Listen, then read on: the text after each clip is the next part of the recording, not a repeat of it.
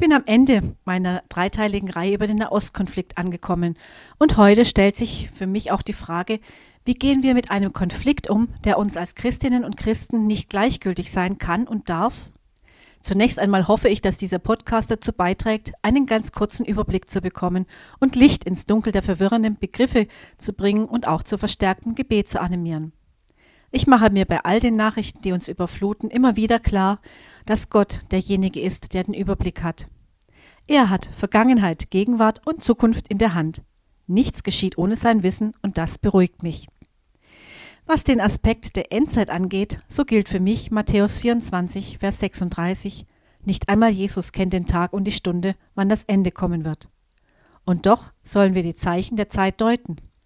Auch der Nahostkonflikt ist ein solches Zeichen, und dieses Zeichen weist darauf hin, dass wir beten und uns vorbereiten sollen.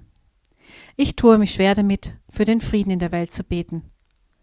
Aber ich bete, dass wir als Leib Christi weltweit aufwachen, die Zeichen der Zeit richtig deuten und dass Gott einen Geist der Umkehr und der Buße ausgießt, damit wir möglichst viele Menschen für das Evangelium gewinnen können.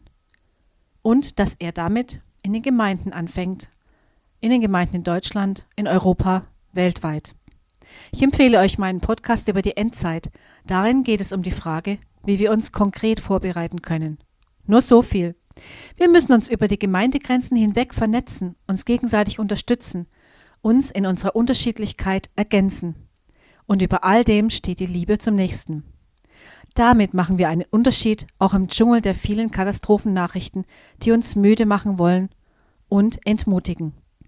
Menschen um uns herum brauchen uns. Sie brauchen unsere Wertschätzung und unsere Liebe, nicht unsere Streitigkeiten über Glaubensthemen und Ansichten. Kurz gesagt, wir brauchen Jesus und wir sind diejenigen, die unser Umfeld mit ihm bekannt machen können. Damit wünsche ich euch ein gesegnetes Wochenende.